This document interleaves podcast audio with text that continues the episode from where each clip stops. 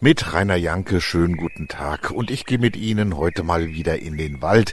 Sie hören es vielleicht schon im Hintergrund, die Vögel zwitschern, es ist blauer Himmel, die Sonne scheint und das Wetter hat sich ein bisschen beruhigt. In den letzten Tagen, da durfte man ja nicht in den Wald gehen, denn der Wind war doch sehr stark und durch die aufgeweichten Böden war die Gefahr, dass Bäume fallen, doch relativ groß. Dennoch, die Gefahren sind nicht ganz vorbei. Wolfgang Bauer ist äh, Revierförster im Bereich des Forstamtes Jesberg.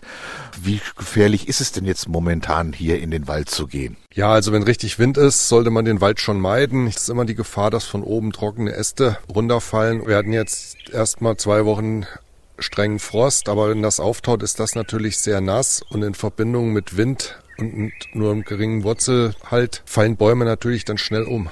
Und wie erkenne ich das als Laie? Also wenn ich hier durch den Wald laufe, schaue ich oben in die Baumkronen. Ich kann ja nicht erkennen, welche Äste herunterfallen können oder nicht. Gibt es denn so einen Hinweis, wo man sagen kann, da wird's gefährlich, da gehe ich mal lieber nicht lang? Ja, wir laufen ja hier entlang eines Buchenbestands und man sieht ganz deutlich, dass oben wirklich dürre und feinastfreie, ähm, trockene Äste so zwei, drei Meter rausgucken.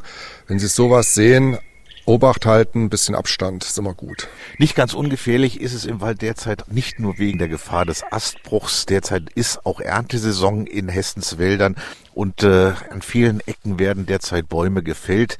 Michael Hickmann ist Revierförster in Gilserberg. Bei dem war ich letzte Woche mal und der sperrt immer wieder Waldwege ab. Und daran sollte man sich als Spaziergänger auf jeden Fall auch halten, sagt Michael Hickmann. Ja, ganz klar. Wir haben ja große Sperrbanner gehängt, haben das bewusst an die Kreuzungen gehängt, dass man nicht in eine Sackgasse reinläuft und wieder umdrehen muss. Das sorgt immer für Verdruss, sondern dass man die, rechtzeitig die Möglichkeit hat, auszuweichen. Ja, Wolfgang Bauer, auch bei Ihnen wird sicherlich derzeit ordentlich Holz gemacht. Haben Sie noch einen Tipp für uns Waldspaziergänger? Wie verhalte ich mich richtig, um nicht in Gefahr zu geraten? Das ist wie immer im Leben, so ein gewisses Restrisiko hat man, das können wir auch nie ausschließen, aber immer mal ein Blick nach oben hilft. Wir können nicht alle Gefahren im Vorfeld jederzeit wegräumen. Rainer Janke aus dem Wald in der Nähe von Fritzlar.